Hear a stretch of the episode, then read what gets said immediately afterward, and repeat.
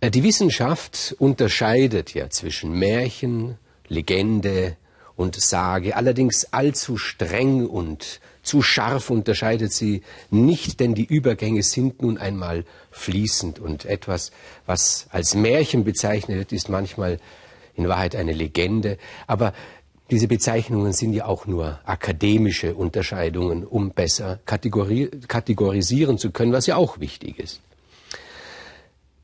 Die folgende Geschichte würde ich gerne in Anlehnung an Josef Roths Legende vom heiligen Trinker, die Legende vom ewigen Trinker nennen.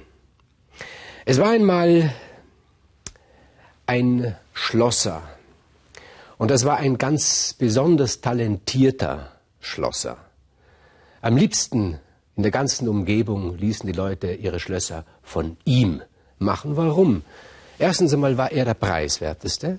Zweitens war er am geschicktesten. Die, seine Schlösser waren nicht so große, klobige Angelegenheiten mit riesigen Schlüsseln, sondern feine, kleine und dennoch waren es die sichersten Schlösser. Aber das war noch nicht der Grund, warum die Leute ihn unbedingt haben wollten.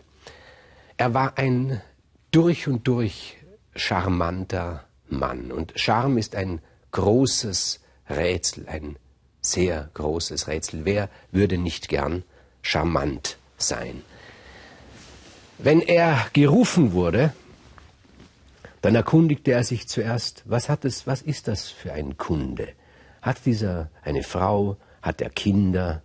Wo lebt er? Wie ist sein Charakter? Und wenn es hieß, ja, der hat Kinder, dann hat er es nicht versäumt, ein paar Nüsse mitzubringen für die Kinder.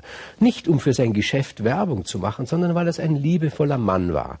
Und der Frau hat er unterwegs eine Blume gepflückt. Und er hat sich auch die Namen von allen gemerkt.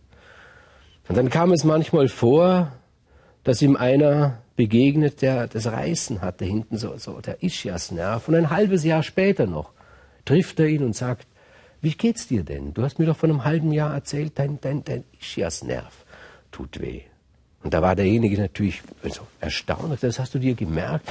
Ja, natürlich habe ich mir das gemerkt. Und ich habe inzwischen auch erfahren, was man dagegen tun könnte. Da gibt es ein paar Übungen, die sind recht einfach zu machen. Die machst du ein, zweimal am Tag, dann ist das gut. Und dachte also, was ist das? Ein freundlicher Mensch, der ist.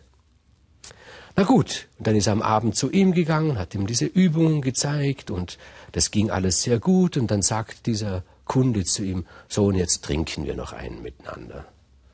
Dann wurde der Schlosser ein bisschen betrübt einen Augenblick und hat gesagt, ja, eigentlich müsste ich nach Hause gehen, du kannst jetzt nicht nach Hause gehen, hast mir jetzt so geholfen und hast nichts dafür verlangt. Aber das war doch ein, ein Freundschaftsdienst, sagt der Schlosser. Ja, aber ich möchte dich jetzt zum Trinken einladen. Dann sind sie in ein Gasthaus gegangen. Und dann hat der Schlosser angefangen zu trinken. Und nach dem ersten Schluck schon wusste er, er wird nicht aufhören können, bis er sturzbesoffen ist. Das war so. Und er wusste auch, was folgen wird.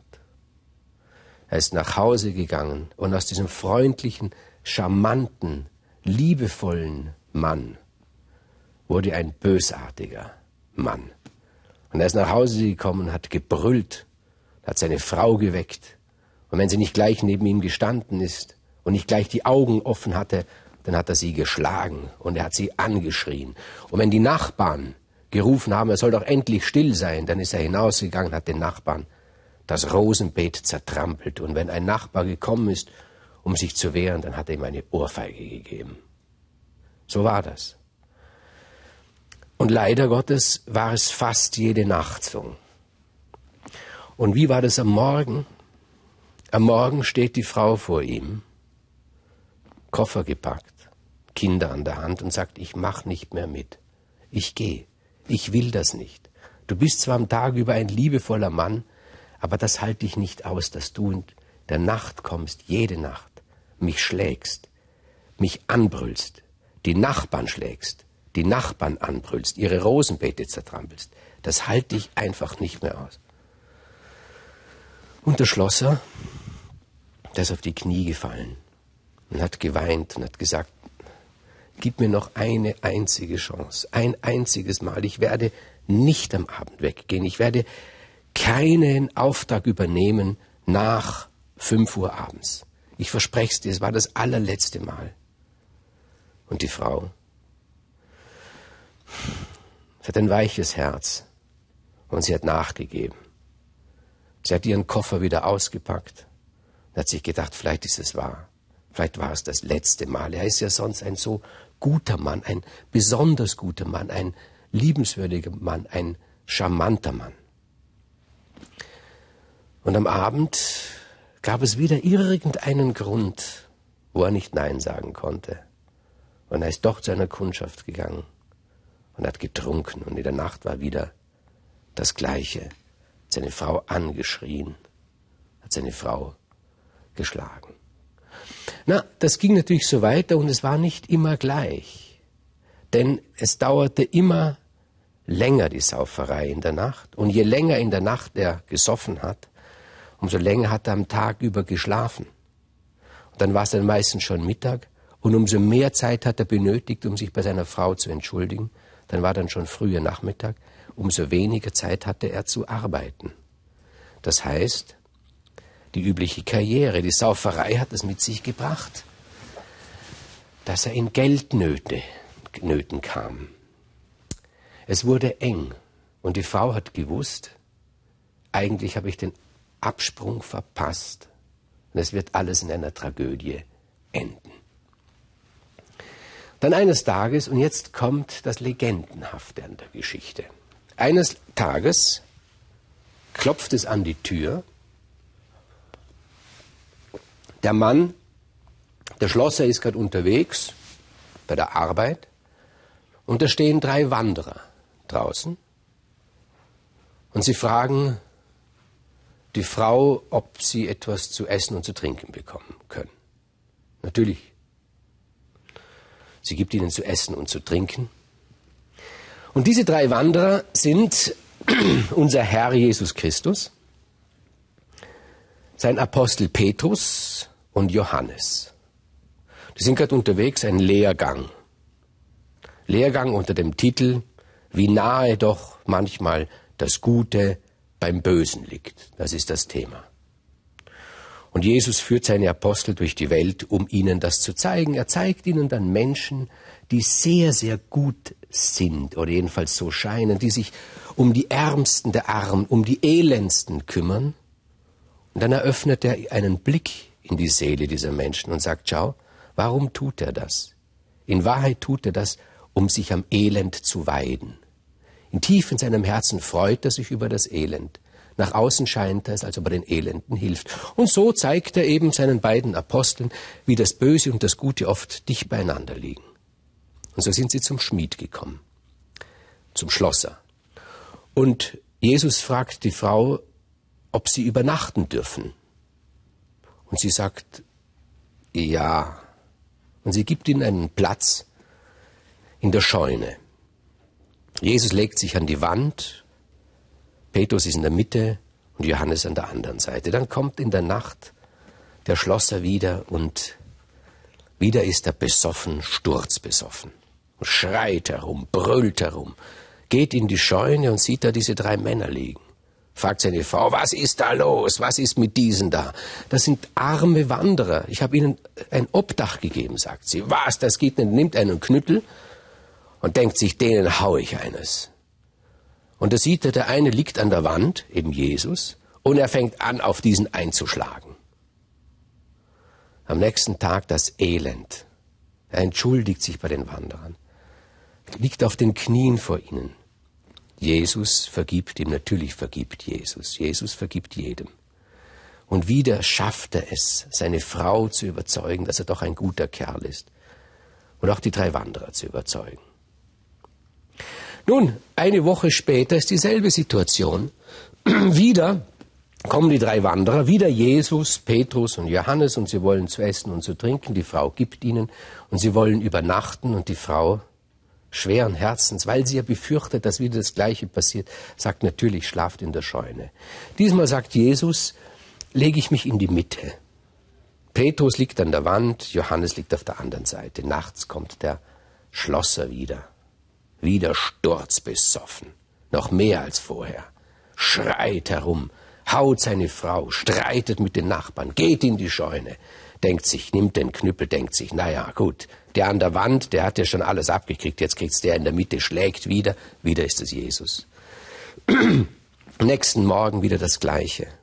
Es tut ihm von Herzen leid, es ist furchtbar, er weiß nicht, wie er sich noch entschuldigen kann, aber der Charme, diese Himmelsgabe gibt ihm doch so viele Worte und, und, und, und Überlegungen und, und so, so viele schöne Blicke ein, dass ihm verziehen wird. Wieder eine Woche später das Gleiche, die drei Wanderer, Jesus, Petrus und Johannes. Diesmal legt sich Jesus auf die andere Seite.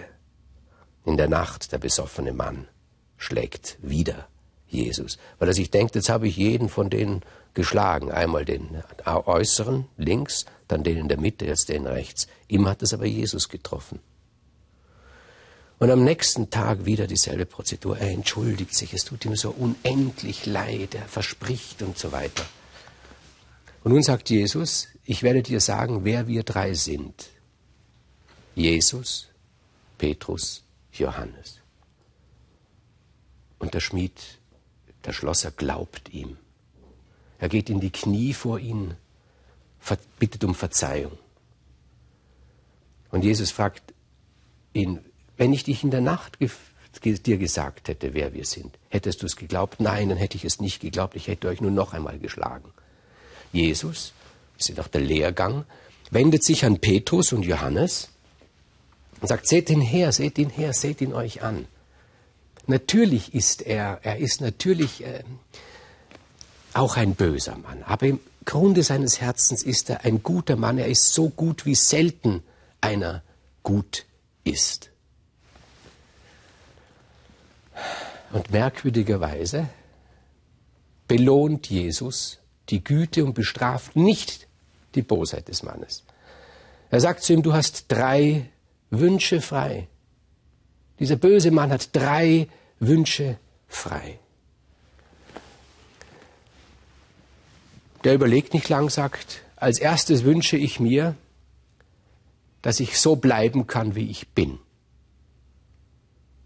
Da erschrickt die Frau, verständlicherweise, weil sie hat sich gedacht, er wünscht sich doch, dass er sich ändert. Nein, ich möchte so bleiben, wie ich bin. Gut, sagt Jesus, ist deine Entscheidung. Als zweites sagt er, wünsche ich mir eine, einen Geldbeutel, der immer voll ist. Um Gottes Willen, denkt sich die Frau. Da wird er noch mehr saufen. Das wird er furchtbar werden. Jesus sagt, es ist deine Entscheidung. Und als drittes, als drittes wünsche ich mir einen Spiegel. Wenn jemand in diesen Spiegel schaut, soll er erstarren und erst wieder Bewegung finden, wenn ich sage, Ende mit dem Zauber. Ja, Jesus erfüllt ihm diese Wünsche und es wird alles gut. Es gibt kein Geldproblem mehr, es gibt kein Identifikationsproblem mehr, er ist immer der gleiche. Und wenn er nachts besoffen nach Hause kommt, er hat den Spiegel auf die Decke ge geheftet, da schaut er hinein und erstarrt und nichts geschieht und erst am Morgen, wenn er nüchtern ist, sagt er Schluss mit dem Zauber. Und noch etwas. Der Tod, die Krankheit und das Alter trauen sich nicht über die Schwelle, denn sie fürchten, dass sie in den Spiegel schauen könnten und erstarren. Und so lebt der Mann weiter, trinkt, muss nicht arbeiten, und die Frau hat ihn eigentlich nur in den Stunden, in denen er ein lieber Mann ist. Versuchen Sie das Märchen zu deuten. Im besten Fall kommt die Wahrheit heraus. Sicher können Sie sich allerdings nicht sein.